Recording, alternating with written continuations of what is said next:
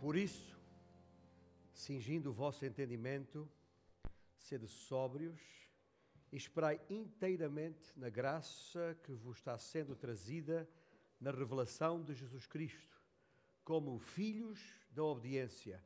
Não vos amoldeis às paixões que tinhais anteriormente, na vossa ignorância, pelo contrário, segundo é santo aquele que vos chamou, tornai-vos santos também vós mesmos em todo o vosso procedimento. Porque escrito está: sede santos, porque eu sou santo. Se outra razão não houvesse para pormos os olhos em Cristo, está aí. Nosso Deus, sabemos que a grande a nossa responsabilidade em refletir uma imagem de santidade como é a tua, aquela que foi evidente no teu Filho, Jesus. Sabemos que a tua palavra é que nos santifica. Esta verdade maravilhosa que está aqui à nossa disposição. Pedimos-te, Senhor, que esta mesma palavra seja inculcada em nossos corações e mentes de tal maneira que as nossas vidas possam replicar, tanto quanto possível, a imagem dessa santidade perfeita que há em Cristo Jesus. Oramos em, em seu precioso nome. Amém?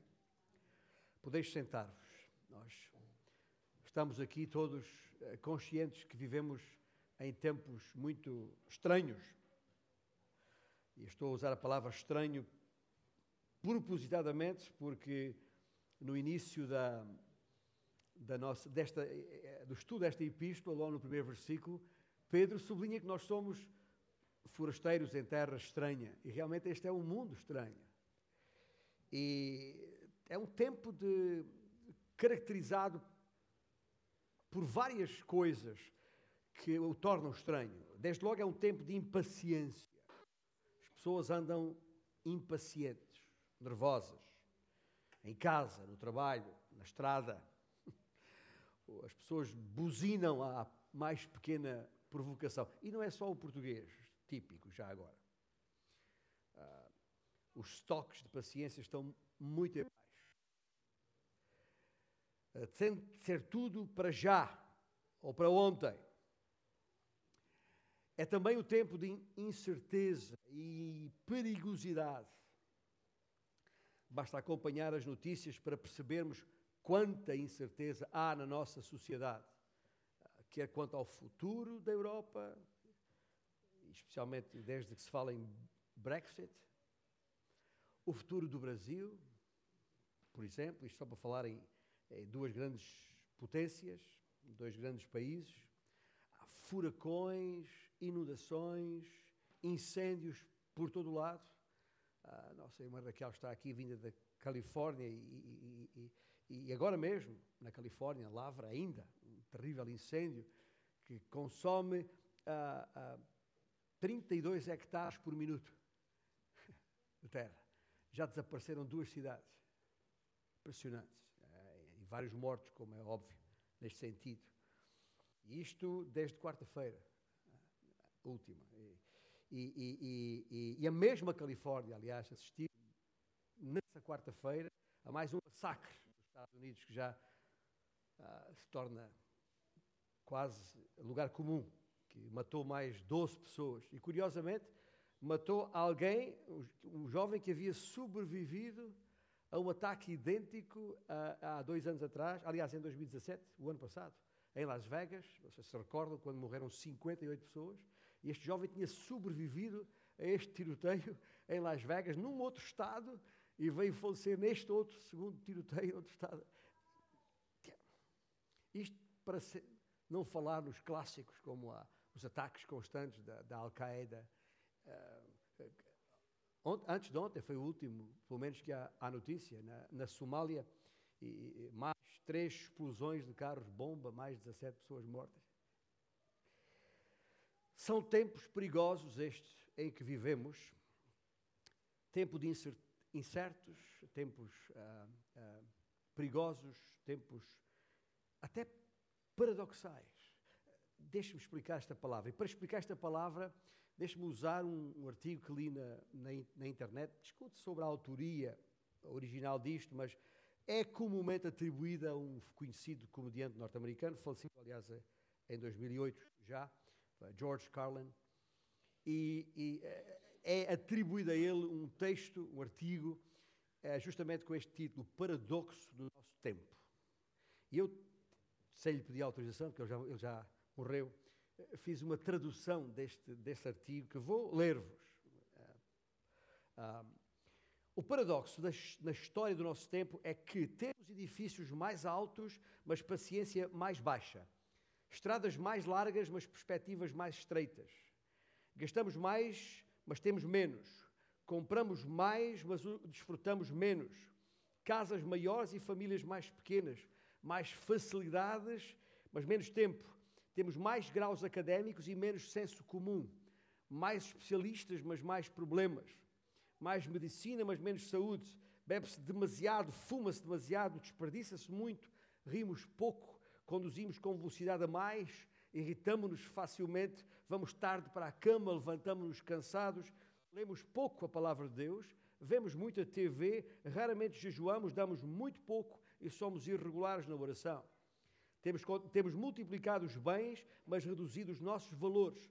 Fala-se muito, ama-se a espaços e odeia-se com frequência.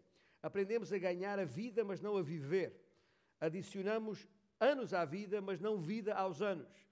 Já fomos à lua e voltamos, mas temos dificuldade em atravessar a rua para cumprimentar um novo vizinho. Conquistamos o espaço exterior, mas não o interior. Temos feito coisas maiores, mas não melhores. Limpamos o ar enquanto poluímos a alma. Escrevemos mais e aprendemos menos. Planeamos mais e realizamos menos. Aprendemos a apressar as coisas, mas não a esperar. Temos rendimentos mais altos, mas valores mais baixos. Temos mais comida, mas menos paz. Construímos mais computadores para armazenar mais informação, para produzir mais cópias do que nunca, mas temos menos comunicação. Aumentamos a quantidade, mas diminuímos a qualidade. Estes são os dias da comida rápida e de digestões demoradas. Gente mais alta com caráter mais baixo, lucros chorudos e relacionamentos superficiais. Promove-se a paz mundial e aumenta-se a violência doméstica. Mais lazer e menos divertimento. maior diversidade de comida, mas menor nutrição. Há maior rendimento familiar quando os dois trabalham em casa, mas mais divórcio. São os dias das viagens mais rápidas, das fraldas descartáveis, da moralidade consumível, da obesidade e dos comprimidos para tudo, para dormir e para acordar, para, para rir e para matar. É o tempo em que se tem tudo na montra e quase nada no armazém. Fim de citação. Tudo isto me parece verdade, mas a frase que mais me marcou de todas elas, e por isso fiz uma pausa quando ali, é esta: conquistamos o espaço exterior, mas não o espaço interior. Tudo o que precisas saber sobre a vida moderna está nessa frase. Tudo o que construímos é maior, mais alto, mais forte e mais rápido. Chegamos longe em pouco tempo. Tem alcançado grandes feitos. Homens na Lua, satélites em órbita, sondas ao encontro das estrelas. Mas o espaço interior é outra história. Estamos muito longe de o conquistar. O coração humano parece mais ingovernável do que nunca. Diante deste quadro, uh, onde está Deus? O que é que Deus tem feito? Como é que Deus se aproximou de nós? O que é que Deus fala e como Ele fala ao nosso coração? Há duas coisas, pelo menos uh, da forma como Deus se relaciona connosco, que eu queria sublinhar. Primeiro, é que há claramente nele um princípio, o princípio da intencionalidade. Uh, ou seja, o viver com um propósito e não apenas deixar passar um dia após o outro, tipo laisser faire, laisser passer. Uh, ou uh, ah, como diz o texto bíblico, ah, comamos e bebamos que amanhã morreremos. Como se a vida fosse só isso, como não houvesse outra razão para, para viver. E já agora, e todos nós já vivemos o suficiente, ou quase todos, para saber que quão fácil é viver um, um dia bem ocupado e ainda assim chegar ao fim e dizer: Mas o que é que eu fiz hoje? Que é que eu fiz hoje? Estar muito ocupado não é garantia de se fazer algo importante, realmente importante. A atividade intensa de um dia pode apenas estar a, a disfarçar uma falta de propósito na vida.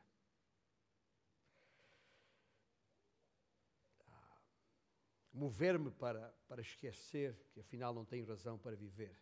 Quantas vezes faz lembrar ficar sentado na, na, nas margens do rio desta vida, ver a corrente passar em alta velocidade e não, uh, e não estar nela. E, e, depois, bom, depois, um certo dia acordamos e, e morremos. Uh, ou como diria o outro, uh, acordamos mortos. Não é? Isso é outra história. É importante que vivamos, porque essa é a razão, é, é, é um dos elementos eu estou a sublinhar aqui, da forma como Deus se revela a nós, é importa que vivamos com intencionalidade, com propósito. Não basta preencher o dia com atividades, mas é preciso determinar o que é que realmente é importante fazer e fazê-lo. Nem tudo tem a mesma importância. Por vezes Passamos demasiado tempo com coisas sem importância. E precisamos. Sabe o que é que precisamos fazer? Chegar àquele ponto em que o apóstolo Paulo expressou, tal qual escreveu aos Filipenses: ah, Uma coisa faço, prossigo para o alvo. Ou seja, há que fazer a diferença no reino de Deus. Portanto, esta é a questão, a questão, o primeiro elemento que queria sublinhar aqui, na forma como Deus se aproxima de nós. O princípio da intencionalidade. Mas também há a revelação da sua vontade. Ah, e o facto de Deus nos ter revelado a sua vontade é, não pode ser desprezado por nós. Ah, e, e falando nisso, temos a tendência de pensar na vontade de Deus muito mais em termos geográficos. Tipo, devemos viver no Porto, em Lisboa ou em Portimão. Isto para falar em três cidades ah, no nosso país. Ah, mas a Bíblia fala muito mais em termos de caráter e crescimento espiritual. O Senhor já deixou bem claro para nós que o que somos é muito mais importante do que onde estamos. E o que somos por dentro é muito mais importante do que somos por fora. Afinal, se formos a pessoa certa no interior, é bem mais provável que o exterior revele aquilo que Deus quer de nós. Ou seja, o coração é mais importante do que a geografia. Agora, enquanto uh, estudava e preparava esta mensagem, uh, tive vários títulos na minha mente para dar à, à mensagem. Uh, e à medida que fui estudando, nenhum deles, para mim, completava a ideia total do que está aqui escrito nestes três versículos. E apenas uma frase veio à minha mente que, de alguma maneira, mexe, uh, engloba todas as ideias aqui contidas. É uma frase tão comum que nós usamos todos os dias: tal pai, tal filho. E o que é que Deus quer de nós? O nosso texto, que há pouco lemos, não podia ser mais claro sede santos, porque eu sou santo. Por mais simples e claras que estas palavras sejam, ah, não vale a pena tapar o sol com uma peneira. O, o, a santidade continua a ser um mistério para muitos crentes. Sabemos o significado da palavra, mas temos muita dificuldade em explicar como é. E o que Deus diz é simplesmente isto: sê como eu. Nem mais, nem menos. Ele quer que sejamos como Ele. Na sua essência, Deus é santo e diz-nos: sede como eu sou. Às, ve às, vezes pensamos que devemos subir a fasquia na, na, nossa vida. Não me parece que possamos subir a fasquia mais, mais alto do que isto, mais elevado do que isto. Não parece que possamos encontrar um padrão mais alto a, a procurar. vai muito para além, meus irmãos. Deixe-me dizer-vos isto. isto. Isto de ser como Deus, isto da santidade, está, vai muito para além da, da, daquela mera lista de coisas que nós achamos que o crente pode fazer ou não fazer. E que, regra geral, associamos à santidade. Eh, dizemos, os crentes, esta pessoa comporta-se desta maneira e fazendo estas coisas e não fazendo aquela, então ela é, é santa. Hum, não necessariamente. Quando estava a pensar nisto, ah, cheguei à, à, conclusão que o elemento mais ah, distintivo que melhor pode ajudar a perceber a santidade de alguém é a alegria. Ainda há pouco referi os crentes da, da Macedónia e, lembrei-me da nossa últimas, no nosso último seminário, mês passado, sobre sabedoria.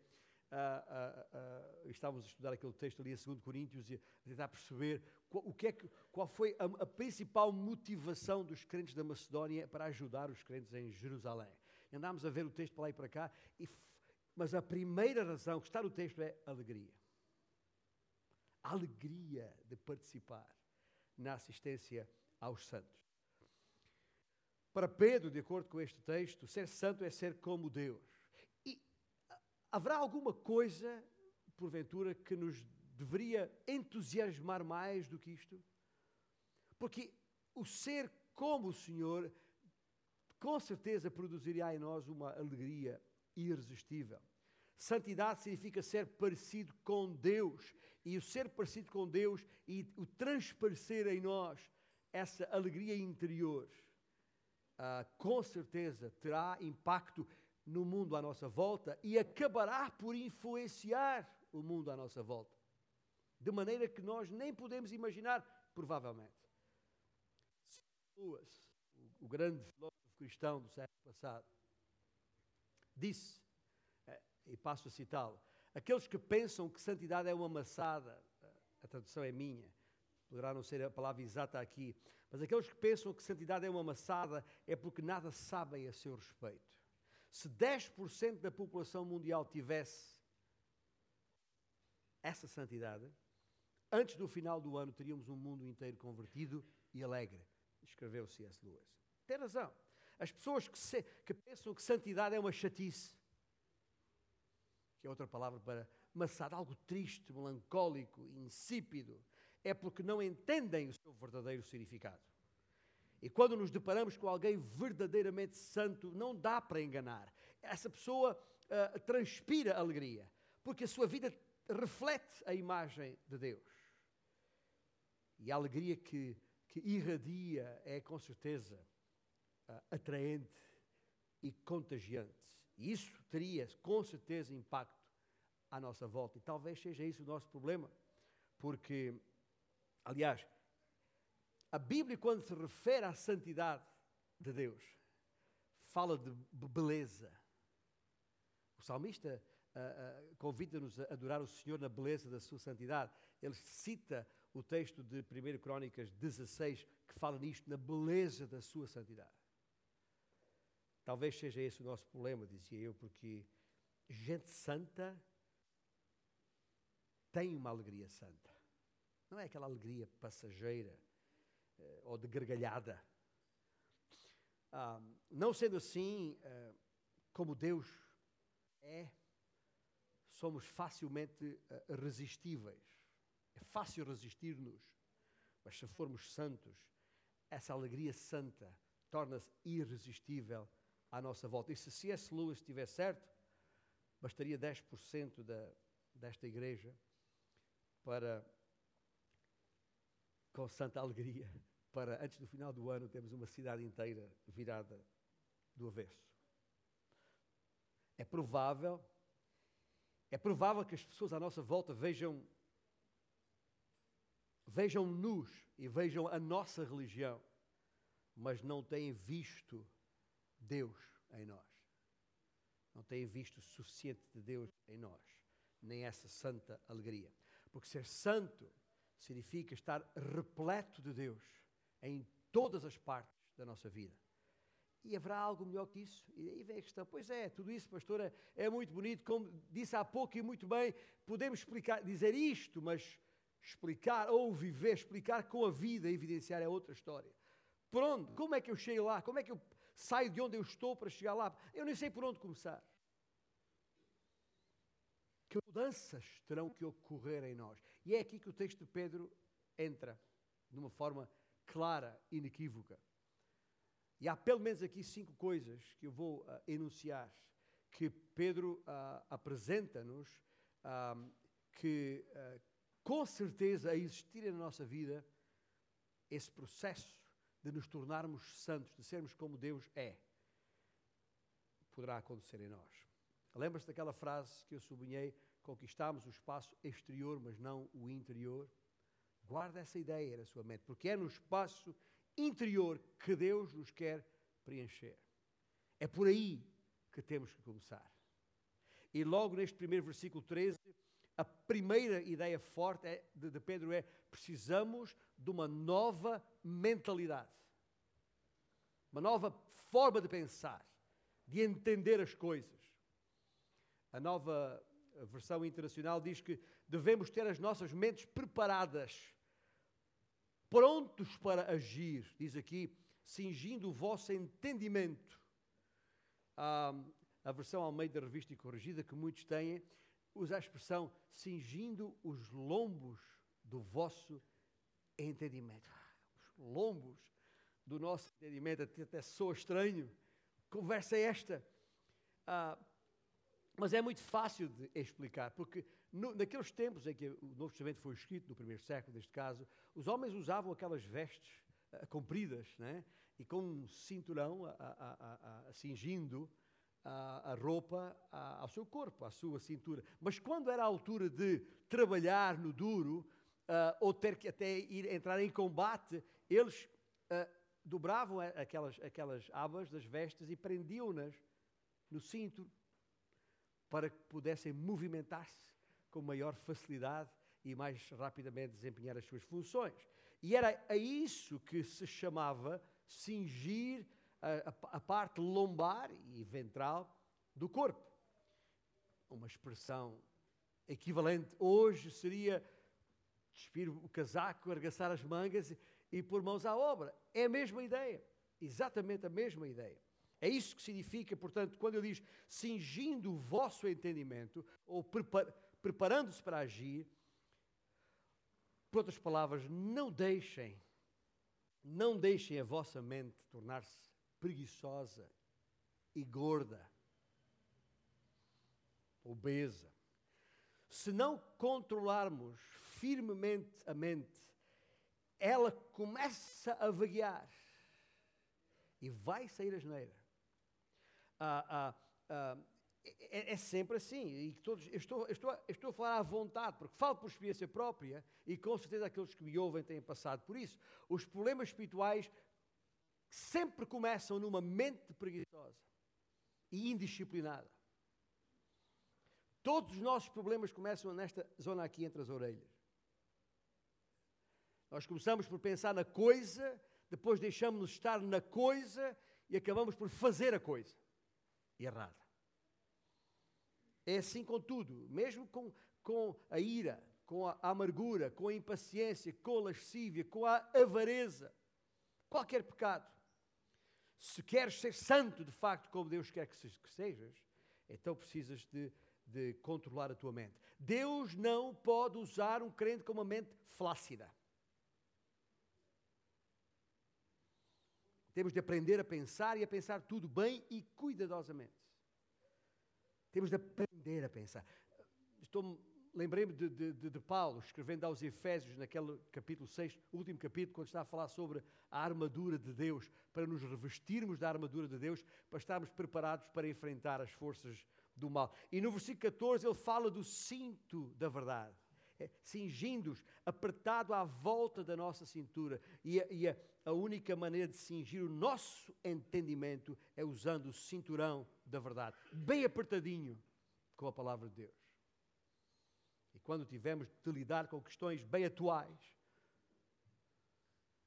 sei lá, como por exemplo a questão da, da homossexualidade, dos casamentos gays. É, estou a falar de uma, apenas um exemplo de, de alguma coisa atual que muitas vezes somos confrontados com questões. Precisamos ter a palavra de Deus na mente.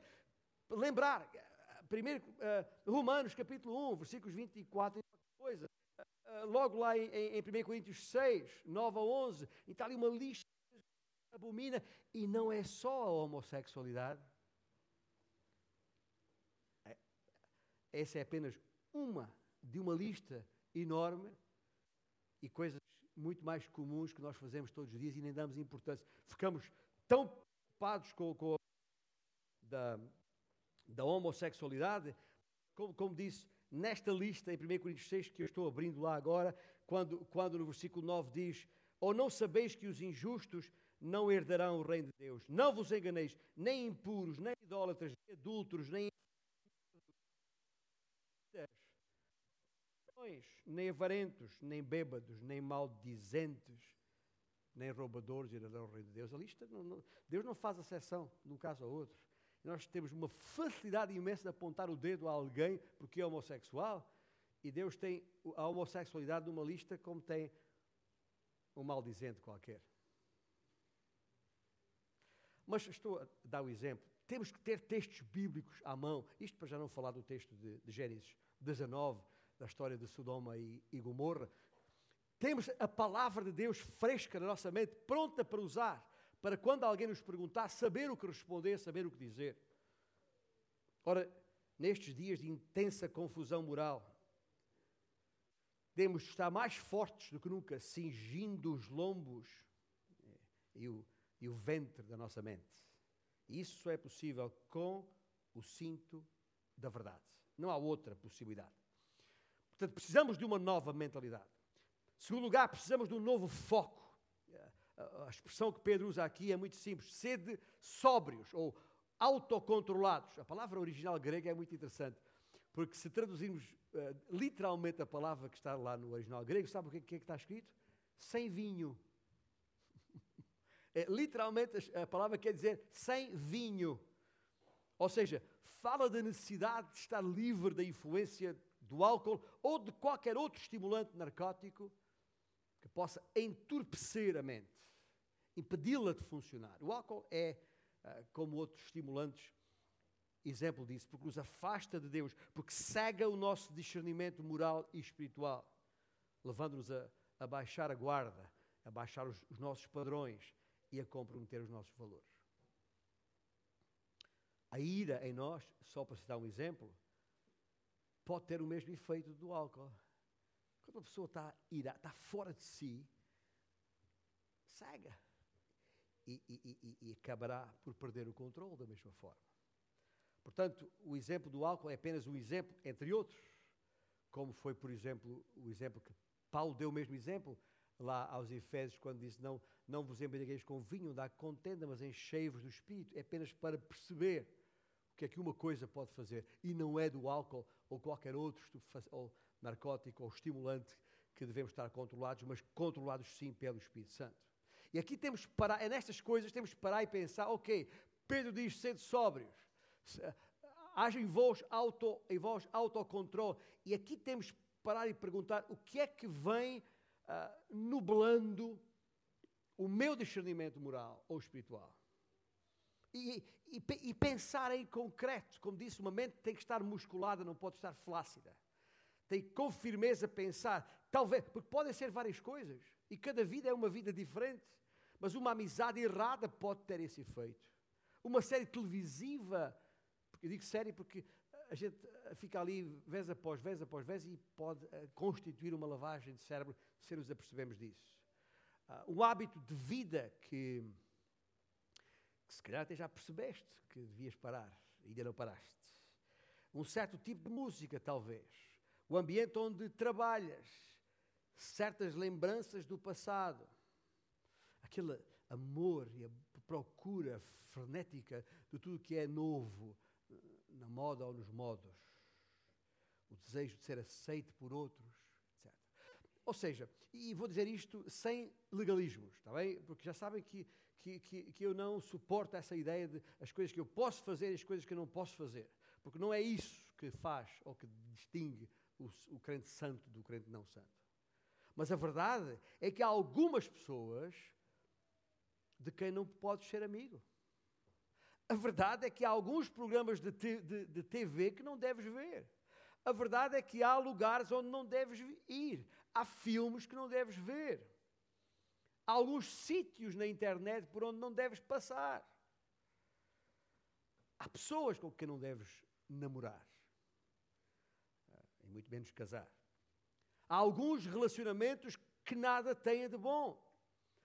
Há alguns trabalhos, profissionais ou não, que não deves manter. Há alguns hábitos a que é preciso pôr fim. Há algumas canções que não devias ouvir. Há pessoas que nos fazem cair. E já agora, ainda que eu tenha isto alistado aqui na minha mente, esta lista que eu referi pode diferir de pessoa para pessoa. Aquilo que me faz cair a mim pode não ter qualquer efeito em ti, e o inverso. Eu digo, quando eu digo podes saber, estamos a falar entre nós que estamos em Cristo. Porque nós que estamos em Cristo, e se estamos em Cristo, somos habitados pelo Espírito Santo. E é o Espírito Santo que nos faz perceber estas coisas em nós. E se lhe deres ouvidos a Ele, ao Espírito Santo, então Ele dará orientação inequívoca para a tua vida. Mas se rejeitares a, tua a sua liderança, então Ele não poderá ajudar. Há que manter os olhos abertos ah, e de preferência em Cristo. Não podemos permitir que, que seja o que for, nuble a nossa capacidade de ver. É, é isso que Pedro nos está a dizer. Está a dizer que precisamos de uma nova mentalidade, que precisamos de um novo foco e precisamos de um novo alvo. É a frase seguinte, é a frase seguinte quando ele diz: ah, Esperai inteiramente na graça que vos está sendo trazida na revelação de Jesus Cristo. Toda a gente tem esperança em alguma coisa. Toda a gente espera alguma coisa. É o, o estudante universitário que espera o dia da sua formatura. É a noiva que espera o dia de ser levada ao, ao altar. É, é o candidato político que espera o dia de ser eleito para, para, para o, a função com, com que fez campanha. Ou seja, naquilo que nós ah, ah, esperarmos ou colocarmos como alvo da nossa vida, é, é nisso que todo o nosso ser se vai envolver. É aí que toda a nossa concentração, todo o nosso esforço se vai concentrar. E o que Pedro está a dizer aqui é isto: escuta, Cristo vai voltar. Cristo vai voltar. E, e, e quando ele voltar, nós que estamos em Cristo vamos vê-lo. Certo?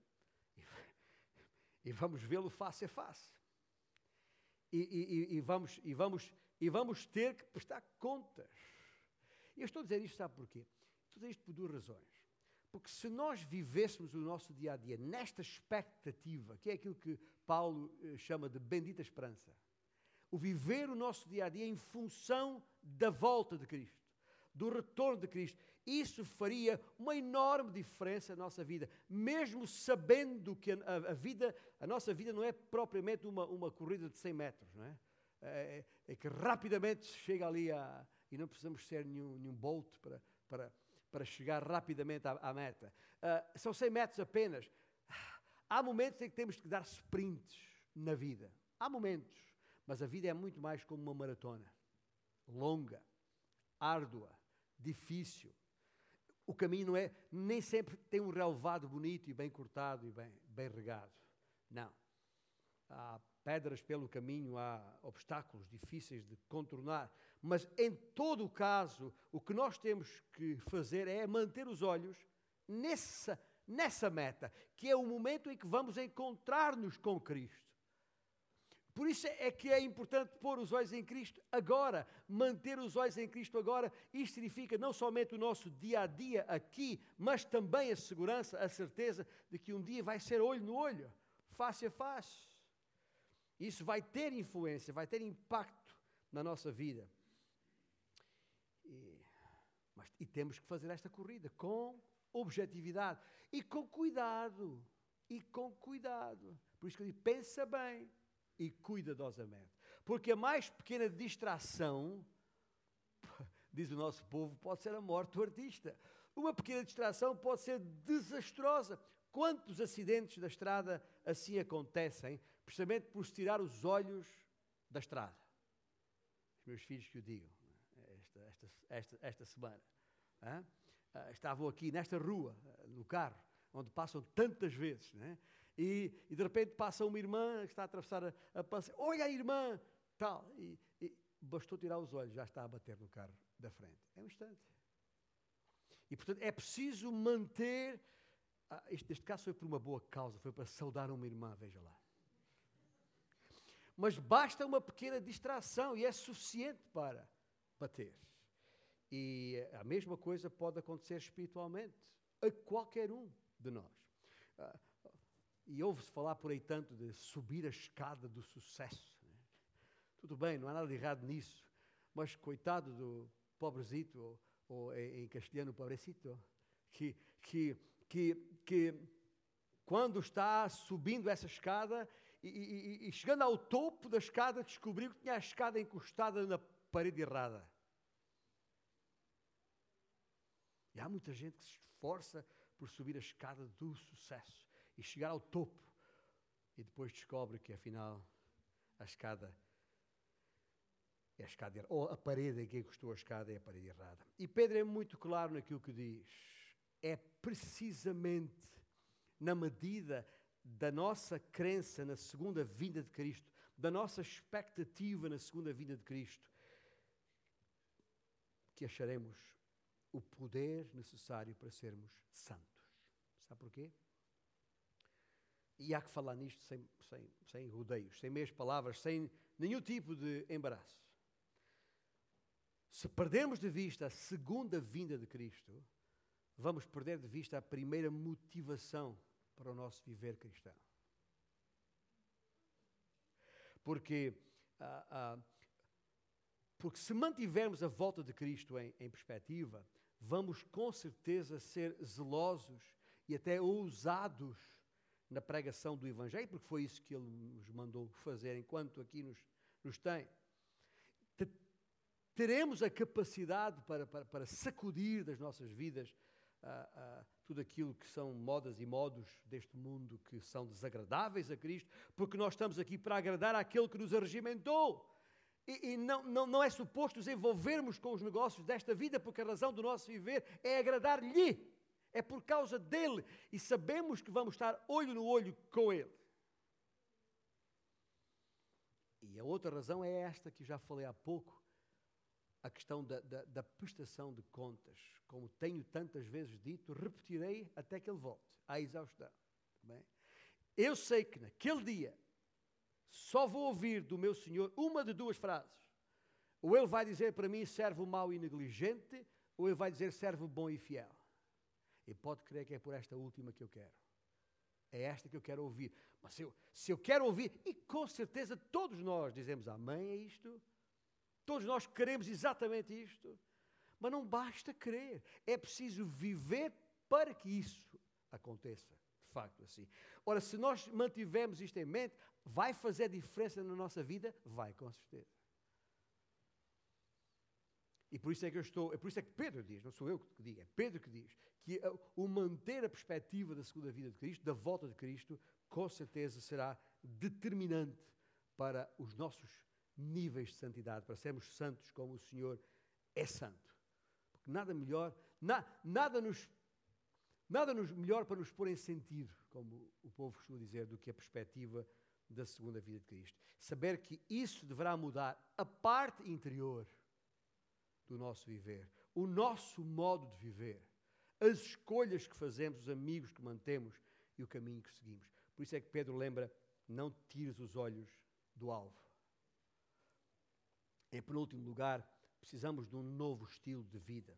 Não basta uma nova mentalidade, não basta um novo foco, não basta um novo alvo, é preciso um novo estilo de vida. É por isso que ele nos designa aqui como filhos da obediência, contrastando com aqueles que como a vida que nós tínhamos antes de conhecer a Cristo, antes de chegar a Jesus. O que é que nós éramos antes de chegar a Jesus? Ignorantes. É o que está aqui no texto. Fazíamos o que fazíamos porque não sabíamos mais, nem melhor. E mesmo que soubéssemos mais, não tínhamos poder para transformar a nossa vida. E a mensagem é simples de Pedro: não te deixes descair para a velha vida. Pedro está a falar sobre a vida exterior, neste caso, a parte que as pessoas podem ver. Por isso que usa a, a, a, o verbo amoldar. Não vos amoldeis. Uh, uh, não vos deixeis, não vos amoldeis às paixões que tinhais anteriormente na vossa ignorância. Ignorância. É isso que o verbo amoldar significa. Vê bem, olha bem como vives. Se, se adotarmos os hábitos, as maneiras, os vestuários, a forma de falar que caracterizam este mundo, estaremos a encobrir, ouça bem, estaremos a encobrir a nossa verdadeira identidade enquanto filhos de Deus, filhos da obediência. Crentes mascarados com as vestes deste mundo. Isto não é nenhum carnaval, isto não é nenhum Halloween, que já está na moda também aqui em Portugal, nem sei porquê. É que as pessoas se mascaram.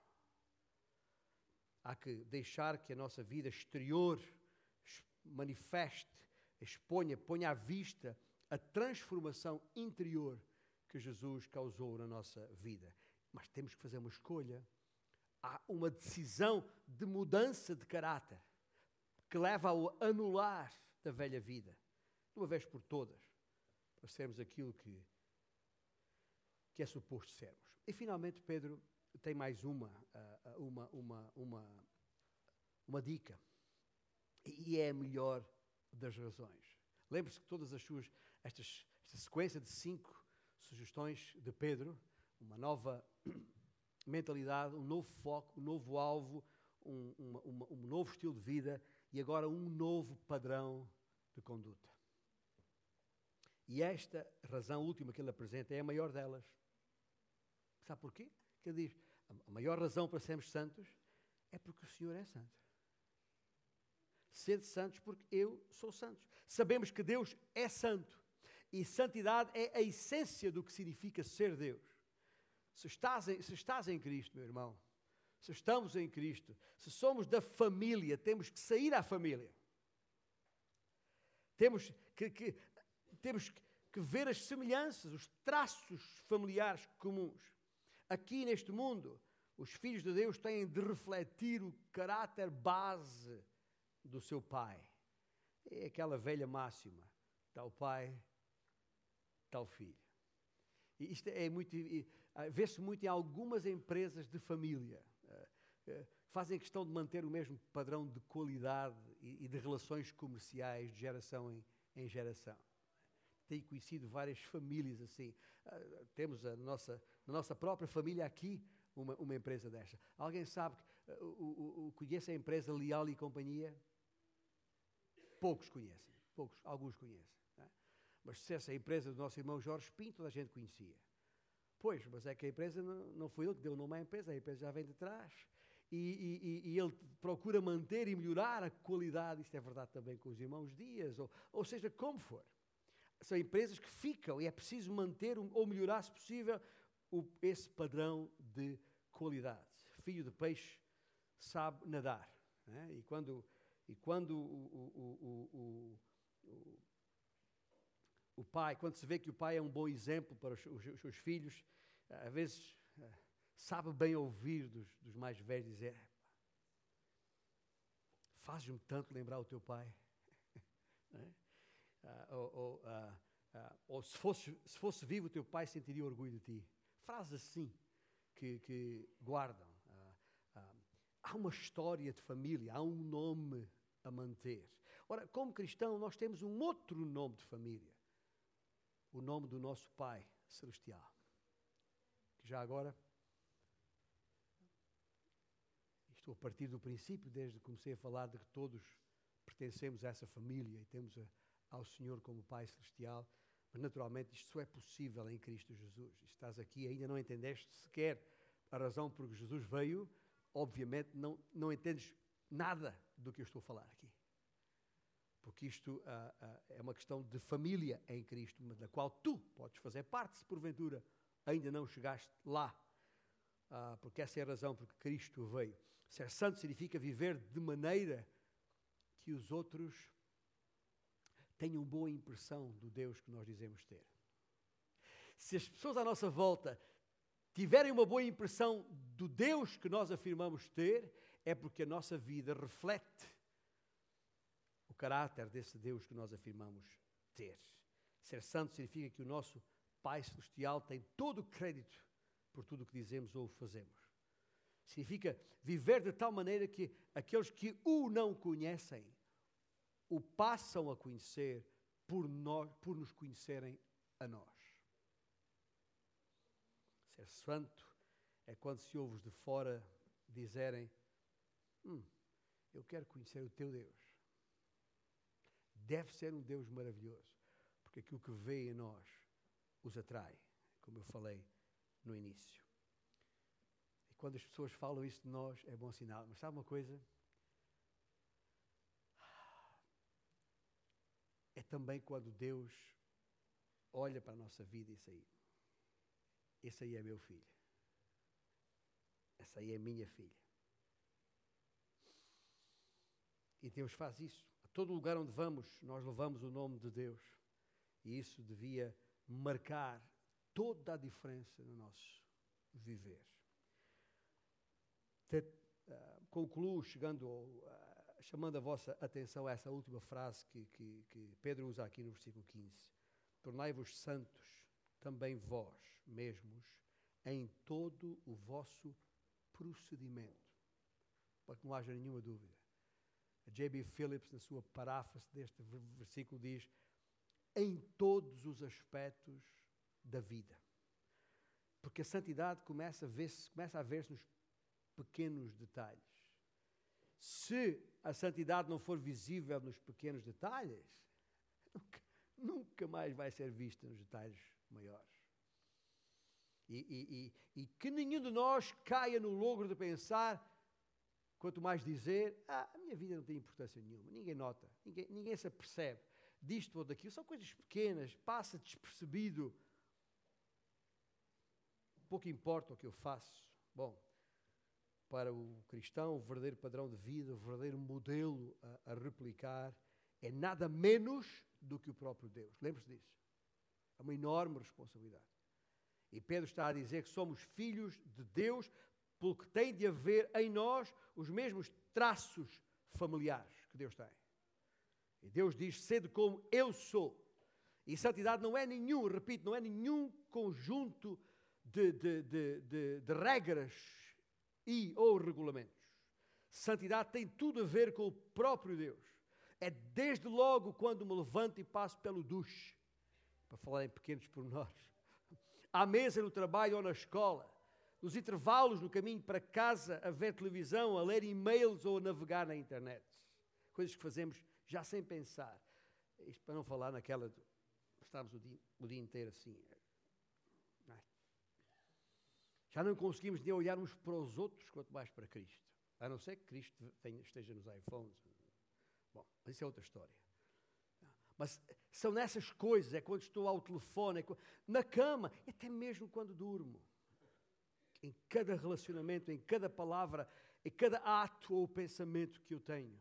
A sós, com amigos ou com inimigos. Faz diferença quando estou alegre ou triste, cheio de confiança ou cheio de dúvidas, nos sucessos ou nos fracassos, seja quando for, Deus sempre aqui e ali, antes, agora e depois. Isto é verdadeira santidade. Isto é verdadeira alegria. Este é o propósito para que fui criado. E sem Deus a minha vida não tem significado, nem propósito, nem razão de ser. Lembra? o que aquele homem disse. Conquistámos o espaço exterior, mas não o espaço interior. E tem toda a razão, porque é no espaço interior que temos que começar. E esta mensagem, enquanto os nossos músicos avançam para nos ajudar a entoar o último cântico, uh, enquanto isso, deixe dizer que esta mensagem apela-nos a um autoexame. Porque é muito fácil apontar o dedo e dizer ah, fulano de tal precisava de ouvir esta mensagem. Ah, que pena que o meu marido não está aqui para ouvir isto. Ou oh, minha esposa, quem for. Para com isso. És tu, sou eu, Senhor. É o meu espaço interior que Deus quer preencher. E quanto caminho tenho ainda que.